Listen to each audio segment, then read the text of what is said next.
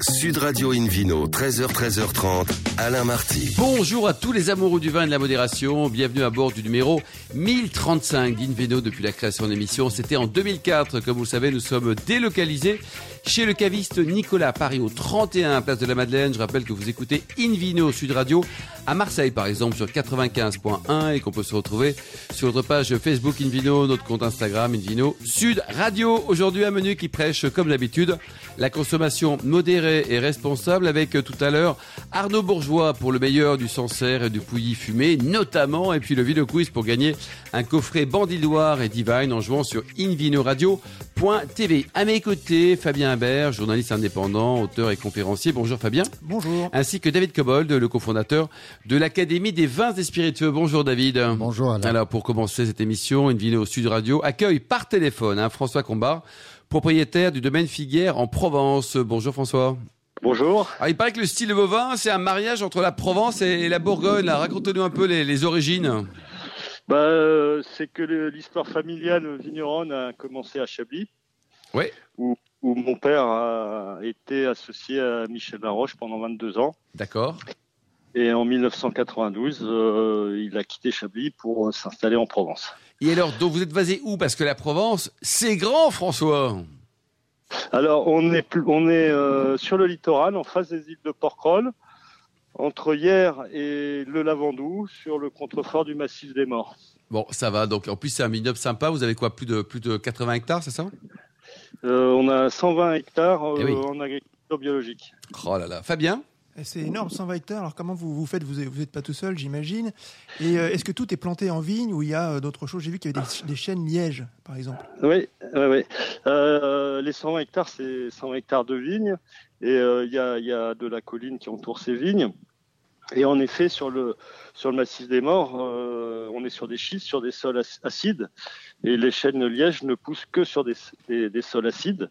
Donc, euh, il faut savoir qu'il y a 60 ans, euh, dans la plupart des villages euh, du massif des morts, il y avait des, des bouchonniers, des bouchonneries. Donc, le liège a été exploité, ce qui, ce qui malheureusement euh, n'est plus, puisque la main-d'œuvre et la difficulté euh, d'exploiter font que c'est une, euh, une activité qui a été pratiquement abandonnée. Alors le, le domaine est en, est en agriculture biologique euh, depuis 1979, mais vous, vous êtes arrivé dans les années 90, je crois. Donc comment est-ce que vous faites pour mener un, un domaine de 120 hectares en bio? Et est-ce que la prochaine étape, c'est la, la biodynamie?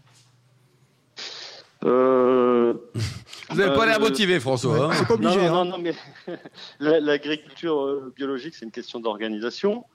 Euh, les, les, les, les coûts d'exploitation en bio sont en gros supérieurs de, de, de plus de 30% à une agriculture euh, plus conventionnelle. Mmh. Donc, euh, donc, donc, voilà. euh, Après, il faut trouver les, les personnes motivées, euh, euh, une, une bonne équipe. euh, on, on y arrive, hein, on y arrive. Euh, David Cobol, un petit commentaire peut-être sur cette euh, bio, biodynamie, tout ça? Euh, je Vous pense partagez que- les réserves de François ou... Non, non, je, je, je pense, oui, oui, absolument. Je pense que le situé là où il est situé, il est beaucoup plus facile d'être en bio, même sur une grande surface, à condition d'avoir l'équipement, d'avoir la motivation, évidemment, de tout ça, et d'accepter le surcoût, parce qu'elle est réelle. Euh, beaucoup plus facile parce qu'il y a du vent, il y a de l'air, il y a de la chaleur, il n'y a pas une énorme humidité tout le temps, euh, que dans une région humide et froide. Euh, le, le- le grand problème, c'est les maladies cryptogamiques, et, et lutter contre ça euh, sans problème systémique. euh, il faut être aidé par la nature et par le travail de l'homme. Je pense qu'une bo- une bonne partie de, euh, de la réussite du bio dépend de- du temps passé dans les vignes, l'observation, et du coup, c'est un coût supplémentaire. Ouais. François, vous êtes combien au total au domaine et combien dans, dans les villes pour rebondir sur les, les propos de David? Ouais, on est euh, on est à peu près euh, 35 euh, 35 sur le domaine et Ouais. puis on a beaucoup de travailleurs saisonniers. Oui, donc c'est- une vraie PME et ça nécessite beaucoup de, de main-d'œuvre. Fabien? Alors vous faites euh, du rosé, uniquement du, du rosé. En plus, vous veniez à la base de, de Bourgogne. Donc dans les années 90, c'est quand même euh, un sacré pari hein, de faire du, du, du rosé. ça Et, et puis un choc bien. culturel, hein, passer ouais. du de Noir. euh, Et, et vous avez même un blanc. Alors, alors c'est un rosé qui est fait comme un blanc. Est-ce que vous pouvez nous expliquer comment vous le, le faites? Donc déjà on fait des on fait des blancs et des rouges. Oui, et des rouges on est très cool. hein. Euh, et puis euh, pour moi le, le rosé c'est un vin blanc. hein. Euh, c'est fait comme un vin blanc. En tous les cas, chez nous, on, on fait on fait pas de très peu de macération euh, pelliculaire. Donc on travaille en pressurage direct et euh, si vous voulez, le, le, le rosé pour moi c'est un blanc.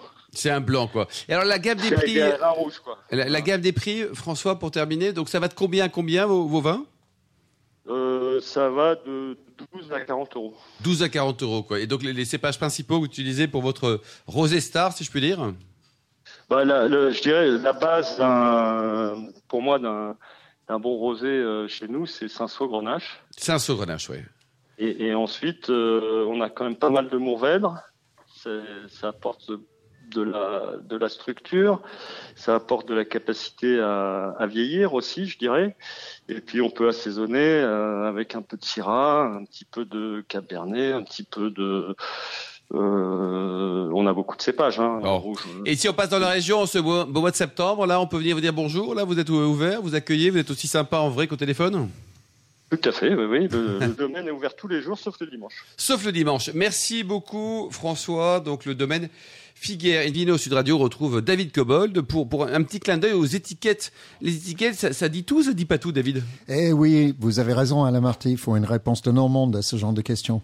Euh, ça dit un certain nombre de choses, dont, dont, dont certaines sont obligatoires. Par exemple, le contenu en volume, en liquide. hein, en général, des multiples de 75 ou des diviseurs de 75, avec quelques exceptions locales comme le vin jaune avec ses 62 centilitres. Après, l'obligation est aussi pour l'origine du vin, c'est-à-dire la France ou l'Italie euh, il n'y a pas une obligation d'une appellation ni d'un millésime. Le millésime est facultatif, même si elle est généralisée.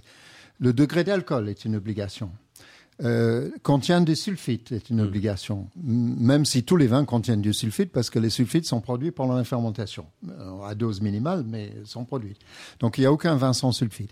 Après, le reste, euh, il faut une signature. Ça, c'est obligatoire. Alors, ça peut être la personne qui a fait le vin ou la personne qui l'a mis en bouteille, qui n'est pas nécessairement le même. D'accord. que Quelqu'un, un vigneron indépendant qui, qui fait, qui a ses propres vignes qu'il met en bouteille, bon, il va signer avec son nom, son adresse, tout ça. Il faut pouvoir, c'est la traçabilité, il faut pouvoir tracer. Or qu'un négociant qui achète euh, et qui met en bouteille, ou un acheteur euh, grande surface ou autre qui, qui fait mettre en bouteille à il doit signer, et là, en général, c'est un numéro de code pour qu'on puisse tracer. Tout le reste, c'est facultatif et va dépendre des règles locales sur l'appellation en question. C'est-à-dire que si c'est de Bordeaux, ben, ça sera marqué Bordeaux ou une appellation à l'intérieur de la région bordelaise. Si c'est dans une structure appellation contrôlée, il sera marqué appellation Tartampion contrôlée, avec une seule exception, Champagne qui peut paraître seul sur l'étiquette. Euh, IGP ou indication géographique protégée, pareil, indication géographique protégée, Pays d'Oc par exemple. Oui. Après, tout le reste, c'est facultatif. Dire que ça vient des vieilles vignes, il n'y a aucun contrôle sur ça. En France, il y a un contrôle en Afrique du Sud, il y a un contrôle à Barossa en Australie. Donc, n'importe qui, David, peut marquer vieille vigne avec une vigne qui a 3 ans. il y a, oui, il n'y a aucun contrôle. Ouais, c'est- fou, hein. Ouais. Fabien, vous, vous saviez ça? Pas du tout, et justement je l'apprends. Et du coup, est-ce que le, le logo femme enceinte est une obligation aussi? Oui, ça, Aucun c'est rapport une, avec les vieilles villes. Hein, une obligation Oui. pour une vente en France, hein, parce qu'il faut aussi distinguer les, les obligations pour la vente et les obligations pour la production. Euh, oui, oui, la, la- le picto avec la femme enceinte, avec la croix qui la barre, ça c'est une obligation. Après, euh, il y a des philosophies sur les contre-étiquettes, parce que la tendance, je dirais, moderne, c'est de dépouiller l'étiquette principale pour faire quelque chose de plus élégant, voire pictural, euh, graphique. Ça, c'est un choix marketing hein, de, de, C'est un choix quoi. marketing. Du coup, c'est la contre-étiquette qui devient l'étiquette légale. Toutes les mentions obligatoires que je viens de citer. Et ça, on- a le droit, David, hein, de mettre une vraie Tout étiquette toute jolie et d'expliquer tout derrière ça. C'est possible. Oui, c'est possible. Et en plus, on peut rajouter des explications. Alors, je dirais que dans les explications sur les contre-étiquettes, il y a trois écoles. Euh, à la base, l'école factuelle, très basique. On dit euh, qu'est-ce qu'on a fait, euh, à quelle date on a mis en bouteille. On trouve ça sur certains producteurs qui sont extrêmement factuels, parfois avec beaucoup, beaucoup de détails. L'étiquette poétique, on va dire par exemple, j'ai vu ça sur une étiquette de vin néo-zélandais récemment. Euh, N'essayez pas de servir ce vin avec votre ex dans une tentative vaine de vous rabibocher avec elle. Ça marche pas. Euh, Il y a d'excellents raisins qui sont morts dans le processus. ayez un peu de et respect. c'était vraiment marqué ça? Oui, oui, ayez un peu de Ouais. respect. Donc ça, c'est l'école humoristique. Après, il y a l'école poétique. On peut raconter des histoires. Et puis, il y a l'école qui, malheureusement, euh, la plus générale, l'école blabla. On Ouais. dit c'est le plus grand terroir du monde. Ce vin a été fait avec des magnifiques raisins, avec beaucoup de soins, blablabla. Élu euh, meilleur vin du monde par ma mère, quoi. Voilà, c'est ça. Donc, on n'apprend absolument rien avec ce genre d'étiquette. Euh, donc, tout, tout ça, c'est complexe. C'est un monde fascinant, l'étiquette, parce qu'après tout, c'est le premier contact avec, un- avec la bouteille pour la plupart des gens. Il y a le prix, il y a l'étiquette. Donc, euh, j'estime que l'étiquetage est hyper important. Et des gens qui travaillent soigneusement leur étiquette, euh, chapeau à eux, parce qu'il y a beaucoup de mauvaises étiquettes, mais aussi beaucoup de très belles. est-ce qu'on peut se tromper, par exemple, sur l'étiquette, il y a, pour un vin blanc, il n'y a rien marqué, pof, on le goûte, et puis il est super sucré ou liquoreux, euh, ou pas Alors là, ça dépend parfois des règles d'appellation. C'est-à-dire en Alsace, pour l'instant, il n'y a pas encore une réglementation. C'est facultatif de mettre une graduation du sec au doux avec une espèce de curseur sur la contre-étiquette. On peut acheter une bouteille d'Alsace sans savoir s'il sera sec ou pas sec. Oui. Euh, D'autres appellations. rosés aussi, peut-être, de certaines Oui, de des France, rosés hein. aussi. Mais il y a des appellations qui sont spécifiques. Par exemple, euh, Pacharinck de Vicpil, il est doux par définition. Il est marqué sec s'il est sec. Pareil pour Jurançon. Donc, c'est deux appellations qui sont très claires. le Invino sur radio, encore de, de, beaux, de, beaux- de belles années de bonheur hein, a- pour a- expliquer tout ça. Il y a du boulot, oui. Ouais. Et alors, il y a des, des faux vins aussi qui existent. Donc, il y a des fausses étiquettes? Ouf, oui, bah, là, et des étiquettes abusives, oui, ça, on a, on a beaucoup trouvé ça en Chine, euh, et ça continue malheureusement, c'est-à-dire des étiquettes fictives qui sont, par exemple, vous allez voir euh, Château Lafite qui est vendu très cher en Chine, vous allez voir Château Lafite avec deux F et deux T, c'est-à-dire une faute d'ortho- d'orthographe, c'est- une faux. Euh, Il y, a, il y a plein de cas de- d'imitation d'étiquettes. hein, euh, C'est plutôt en les général, grands, les grands crus, en fait, hein, qui C'est sont, les vins chers euh, qui sont- contrefaits. Ouais, oui. ouais, ouais. Dès, dès que c'est cher, mais Mouton Cadet a été contrefait en Chine aussi, euh, copieusement. Ouais, parce qu'ils se trompent peut-être entre mouton cadet et mouton Rothschild. peut-être Oui, aussi. oui, il y a ça Il y a aussi. une certaine confusion, quoi. Ça, ça c'était une, une erreur de tromperie au départ. Bon, et est-ce qu'on peut avoir une étiquette avec rien? Eh non. Ça s'appelle l'art Eh- contemporain. Ben non. Non Euh, non, mais j'ai vu des étiquettes complètement blancs avec rien dessus. Par contre, sur la contre-étiquette, il faut mettre les mentions légales. Ouais, d'accord. En tout cas, pour, pour retenir, donc c'est chaque vigneron qui décide ce qu'il peut mettre en tenant compte de, de quelques dans le cahier des Il y, charges a, des il y a des euh, contraintes, il y a des contraintes même de, de la taille de la typographie. hein. Sur les mentions légales, il faut une certaine taille, il faut que ça soit visible. hein. Bon, la prochaine fois, vous nous parlerez de, de, de la bouteille, peut-être, hein, le rôle Ouais. de la bouteille, parce Ouais, qu'il y a plein de régions. Merci beaucoup, David Cobol. On se retrouve dans, dans un instant. Nous sommes au bar à vin du caviste Nicolas à Paris, place de la Madeleine, et ça sera avec le, le Ville Quiz, pour gagner beaucoup de cadeaux, et notamment des coffrets Bandidoire et Divine. À tout de suite. Sud Radio Invino, 13h, 13h30, Alain Marty. Retour chez le caviste Nicolas. Nous sommes à Paris, au 31 Place de la Madeleine, pour cette émission délocalisée. D'ailleurs, vous qui nous écoutez chaque week-end, n'hésitez pas à nous contacter sur notre page Facebook Invino, notre compte Instagram Invino Sud Radio pour nous indiquer vos vignerons favoris. David Cobold, c'est le moment du Vino Quiz. Et le Vino Quiz, euh, la question de la semaine dernière fut quel est l'ingrédient principal de Perdrix?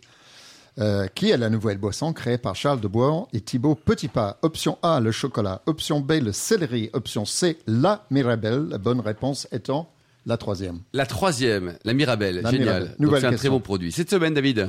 Il y a une nouvelle question. En quoi François Combard, du domaine Figuière, a-t-il été précurseur sur le marché du rosé? Option A.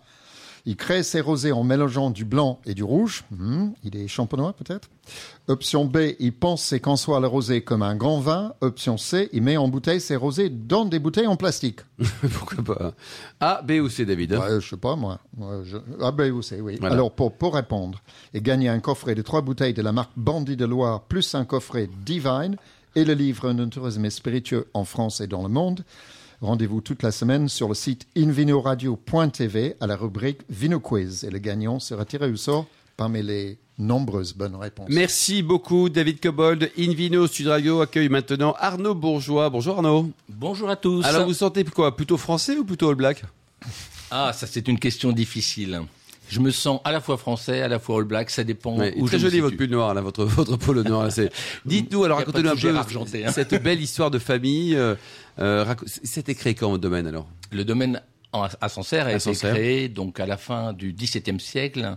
On est la dixième génération. Oh je là travaille avec euh, mon frère Lionel, mon cousin, mon père qui est toujours. euh, On les embrasse tous. eh, merci, Notamment merci. le Je papa. transmettrai absolument, Et absolument. combien d'hectares au total? Alors aujourd'hui 71, 71 hectares sur Sancerre Sur Sancerre. et Pouilly fumé. Et Ouais. 43 hectares en En Nouvelle-Zélande. Nouvelle-Zélande, on va en parler après parce que vraiment, il n'y a, il y a pas de TGV direct entre les deux. Là, Fabien Oui, donc vous êtes à, à Chavignol, euh, célèbre pour son crottin, on parle bien du, du fromage, et vous avez aussi un frère qui est restaurateur. Absolument, absolument. Donc nous sommes trois frères, donc euh, deux des trois sont allés dans le côté vigneron, et puis le troisième a toujours eu une affinité avec la cuisine, donc il a fait l'école de cuisine, et donc il a rejoint euh, le village familial au début des années 90, et donc il a monté son propre restaurant Et et, vous, son votre hôtel. rôle, qu'est-ce que c'est euh, Parce que Vous conseillez votre frère avoir- dans la oui, restauration, non de- Alors, de euh, en tout cas, on marche main dans la main, ça c'est absolument clair. Il n'y a pas un nouveau plat qui n'est pas testé ensemble, en famille, ou une nouvelle cuvée. Ça, tous les jours, on est dans la dégustation. Comment on fait pour rester beaucoup. maigre là? Parce que là, vraiment, avec tout ce que vous picolez et puis. euh, C'est le noir qui vous cache la mangez, misère. C'est le noir qui. Avec modération, tout ça, évidemment, évidemment. Fabien Oui, j'ai vu que vous aviez un, un chai gravitaire, et moi je me suis je me suis toujours demandé ce que c'était. Est-ce que vous pouvez nous expliquer? Absolument. Alors, on a la chance d'être dans le village de Chavignol. On a un coteau qui est juste euh, au dos du village et on a eu l'opportunité de nom creuser qui dans ce s'appelle les coteau. monts d'année. Les monts d'année, exactement. Donc, euh, le coteau que l'on a creusé un petit peu pour bâtir cette cave gravitaire, elle fait face au mont d'année, effectivement, ce- cet endroit-là. Et donc, on a construit un chai sur cinq étages, ce qui permet de recevoir la vendange tout en haut de ce bâtiment. Puis en dessous, le raisin va être pressé, puis il va s'écouler naturellement dans les cuves, et des cuves, naturellement, il ira dans d'autres cuves pour derrière la fermentation Et bien sûr la mise pratique, en pour bouteille. nettoyer ce chai, c'est pas trop compliqué là? Non, non, c'est Ah extrêmement simple. Bah, on de la flotte ou des sorts, non? Euh, on fait euh, non non mais on nettoie niveau par niveau, mais pendant les vendanges, en tout cas, on utilise très peu de pompes Ouais. et on sait que de pomper du jus de raisin, du raisin ou du vin, bah, ça apporte de l'oxydation, une perte aromatique. On perd aussi un équilibre et une harmonie. Voilà. David Cobol, Et- un petit et- commentaire? Et au passage, vous économisez de l'électricité. Absolument. Ouais, et ça va dans ce sens-là. Ça, c'est votre côté un huitième de sang écossais, David. ça, hein, ouais, voilà. exactement. Fabien? Donc, vous avez 72 hectares, c'est bien ça, euh, des dizaines de parcelles, sans serre, pouilly-fume, etc. Mais euh, j'ai vraiment envie que vous nous parliez quand même de cette aventure à l'autre bout du monde, en Nouvelle-Zélande. Comment vous vous en êtes venu à, à- à acquérir un domaine euh, là-bas? Alors déjà, en essayant de mieux comprendre euh, le terroir de Sancerre, les terroirs de Sancerre, on le sait tous, hein, il y a trois terroirs principaux à Sancerre, et on a cette culture de terroir depuis des générations. Euh, nous, notre génération, on n'a pas vraiment inventé les terroirs, bien entendu. Tout ça, c'est euh, depuis de longues années. Ça nous a donné la culture, en tout cas, du Sauvignon blanc et du Pinot noir sur différents terroirs. Alors, comment on a découvert la Nouvelle-Zélande? D'abord, on a pas mal voyagé pour présenter nos vins à travers le monde. Nos importateurs euh, nous, a- nous appellent pour euh, présenter Votre production à- à- en Sancerre et en Pouilly, ça représente combien de bouteilles par an C'est important. hein. Alors c'est 800 000 bouteilles Ouais, 800 000 environ bouteilles, entre Sancerre et Pouilly une fumé. Très belle PME, quoi. Et donc euh, on est on est souvent amené à voyager. Donc pendant ces voyages, on rencontre des vignerons du monde entier et ça a complètement euh, accentué notre curiosité sur les différents styles de Sauvignon blanc et puis de Pinot noir. Et puis en voyageant, euh, mon épouse est sud-africaine, celle de mon cousin également, donc euh, ça nous a aussi Vous amené. avez à- un problème avec les Françaises, vous, non? Non, pas du tout. C'est des opportunités euh, comme ça, parce qu'on a eu un passé avant d'être mariés. Je vous le souhaite, en tout cas, Arnaud. Et donc, euh, en fait, en, en visitant la Nouvelle-Zélande et surtout en dégustant les vins sur place, Ouais. on s'est aperçu qu'il y avait quand même beaucoup d'analogies. Alors, on parle pas forcément de minéralité, mais Oui. d'analogie dans la finesse, l'élégance, la fraîcheur entre les Sauvignons de Nouvelle-Zélande et les Sauvignons de Sancerre. en David tout cas, Cobol, vous connaissez bien les, les deux régions, d'ailleurs, Oui. vous, euh, vous opinez du chef? Oui, j'opine des chefs. Il y a une caractéristique très, très particulière. C'est la région dont, dont Arnaud parle, c'est c'est Marlborough, qui est la partie nord-est de l'île du Sud. Et la climatologie là est très spécifique. C'est-à-dire que vous avez des, nuits très fraîches, mais des journées très ensoleillées. Ce qui permet une belle maturité de raisin, donc des arômes de fruits très mûrs, assez, assez amples, assez très expressifs, et en même temps une acidité forte. Oui. Ça détruit pas l'acidité. Et, Et- je pense que c'est c'est la clé de la réussite de cette région. Et au niveau de, de- du vieillissement, Arnaud, entre un, un pinot noir euh, franco-français et un pinot noir euh, au pays de John Alomou, euh, ça donne quoi? Alors, puisque, euh, comme David vient de le préciser, on a l'avantage d'avoir des maturités qui préservent les acidités, donc on va avoir la- le potentiel de vieillissement qui va être aussi bon du côté la Pinot de Nouvelle-Zélande, de Marlborough, euh, que d'un Pinot de Sancerre, sans aucun problème. Et c'est la même chose pour les blancs. Avec beaucoup de surprises, on a pu faire vieillir quelques blancs euh, de, de Sauvignon de Marlborough, Et alors ils vieillissent très très bien avec de la Et un Sancerre, vieillit complexité. ou pas, un Sancerre Très bien, Si, très si, très si, bien. Ça, David, faut le dire, parce qu'on a l'impression que le Sancerre, il est c'est un vin sympa, d'apéro, copain, tout ça. Oui, parce que c'est la réputation 3-4 aujourd'hui des Sancerre. Mais ouais, mais euh, pas Et du c'est tout. une erreur. En réalité, bon, encore une fois, je ne vais pas rentrer trop dans la technique, mais on fait pas de fermentation malolactique, donc on a des niveaux d'acidité qui sont assez élevés. Qu'est-ce qui est la colonne vertébrale d'un vin? C'est l'acidité. Oui. Et donc, au travers de cette acidité, on va pouvoir avoir des vins qui vont vieillir 15 ans, 20 ans. Nous, on commercialise encore actuellement des vins qui ont une dizaine d'années Eh pour oui. des restaurants étoilés, pour des particuliers qui veulent se faire plaisir, sans aucun problème. Et, Et si ça, surtout en, les- en Magnum, peut-être aussi, ça vieillit encore mieux. Quoi. Absolument, complètement. Fabien? Est-ce que ces, ces vins qui sont bio d'ailleurs, euh, je le précise, euh, est-ce qu'on peut les trouver ici en Ah, France ici en euh, France, absolument, Ouais. absolument. Après la Nouvelle-Zélande, euh, c'est en France, c'est le deuxième meilleur client pour nous. Donc on les retrouve beaucoup dans Ah la restauration française et aussi chez les cavistes. hein. Tous les cavistes qui ont une curiosité ou qui ont un petit corner de vin du Nouveau Monde, on retrouve pas mal euh, nos vins de Marlborough. euh, donc Clos Henry, ça s'appelle un Henry Vignoble. Claude Henry, voilà. Et Voilà. au niveau des prix, ça coûte combien pour un, un bon euh, Sauvignon, un bon Alors, Pinot Noir On a euh, pris Néo-zélandais d'abord. Ouais. hein. Alors, on est parti d'abord dans une, euh, un business model, si on peut appeler Ouais, ça comme ça, euh, de haute densité. Donc, euh, une, un coût de production, hein, une, une culture assez, euh, assez coûteuse pour nous. Euh, on est en bio, voire en biodynamie même. On est certifié bio, mais on travaille en biodynamie. Donc, des petits rendements avec un enracinement assez profond. On est aussi en, en dry farming, c'est-à-dire qu'on ne va pas irriguer la vigne. Alors tout ça fait qu'on a des tout petits rendements en Sauvignon en Pinot. Ça Pour sent le, répondre à la le vin question- cher, ça. hein. Non, non, non, c'est euh, aux alentours d'une belle cuvée de Sancerre.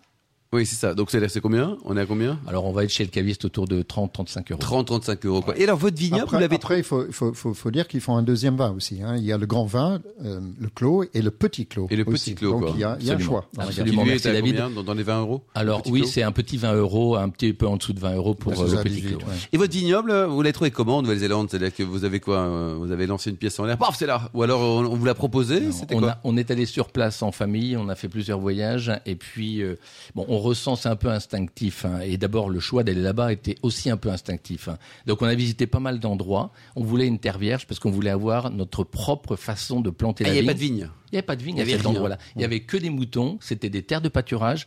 Il y avait deux terrasses et puis un coteau. Et Est-ce que vous avez coteau- gardé les moutons? Oui. Parce que nous, on a un plan sur les lapins. Ok. Et- sur, sur les moutons, Mais c'est pas incompatible. Bon. Mais on a gardé les moutons. Alors, ce qu'il faut dire de cette région, elle est très intéressante parce que la première vigne était plantée dans cette région en 1973. Aujourd'hui, euh, Marlborough produit 70%, entre 65 et 70% des vins néo-zélandais. Eh oui. C'est une expansion qu'on n'a jamais vue ailleurs. Et il y a d'autres Français ou qui, qui sont venus, ou quelques Français qui sont venus vous accompagner Eh Alors, bien, il y a deux autres, euh, deux autres vignerons qui viennent de, de la France. Ouais. Et il y a d'autres Européens ou pas? Il y a d'autres Européens, oui, absolument. Il y a des Allemands, des Suisses euh, qui sont également sur place. On est assez peu nombreux, mais il y a une jolie petite communauté il y a européenne. même des Anglais. Il y a des Anglais, David. vous, vous les connaissez, vous Courgenet Oui, oui, oui. Ouais. Fabien Est-ce que vous faites des, des, des matchs de rugby euh, entre les deux équipes de temps en temps, euh, celle de France et celle de Nouvelle-Zélande? Alors, on regarde les matchs de rugby entre les deux. J'ai une petite anecdote là-dessus. J'étais à Auckland, c'était le match des All Blacks contre euh, la France. La France gagne, je devais prendre le taxi pour aller jusqu'à l'aéroport. Et donc, euh, avec mon français euh, au niveau de l'accent, pour m'exprimer, pour aller jusqu'à l'aéroport, la personne a reconnu, elle me dit, vous êtes français, vous, euh, fâché, puisqu'elle venait de perdre. Allez-y. Non, pas du tout, je suis belge.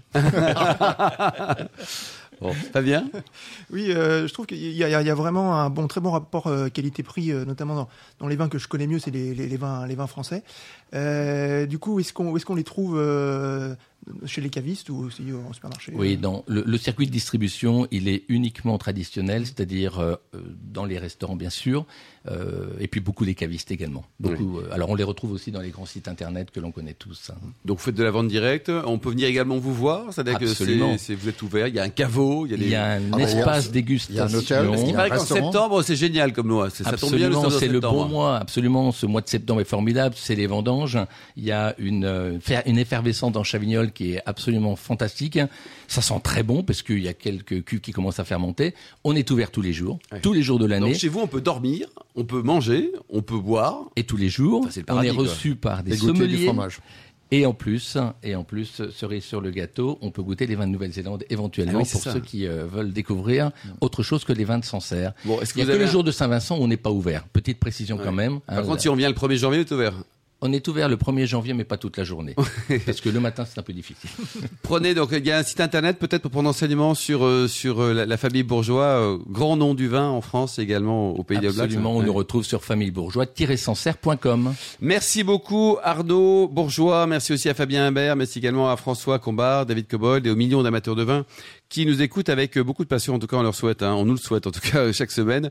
Pendant les week-ends, clin d'œil à Justine qui a préparé cette émission ainsi qu'à Sébastien pour la partie soucis techniques. Fin de ce numéro de Invino Sud Radio. Pour en savoir plus, rendez-vous sur sudradio.fr, invinoradio.tv, notre page Facebook Invino, notre compte Instagram Invino Sud Radio. On se retrouve demain. Demain, ça sera dimanche à 12h30 pour une nouvelle émission, toujours délocalisée chez Nicolas Le Cavis qui a été fondé en 1822. Nous recevons Frédéric Olivier, propriétaire du château Le Bouille, et spécialiste de l'œnotourisme. On ira faire un tour du côté de l'Occitanie. Emmanuel Gouvernet également, le fondateur de Terra d'Ami. D'ici là, excellent déjeuner. Restez fidèles à Sud Radio. Encouragez tous les vignerons français, surtout respectez la plus grande des modérations.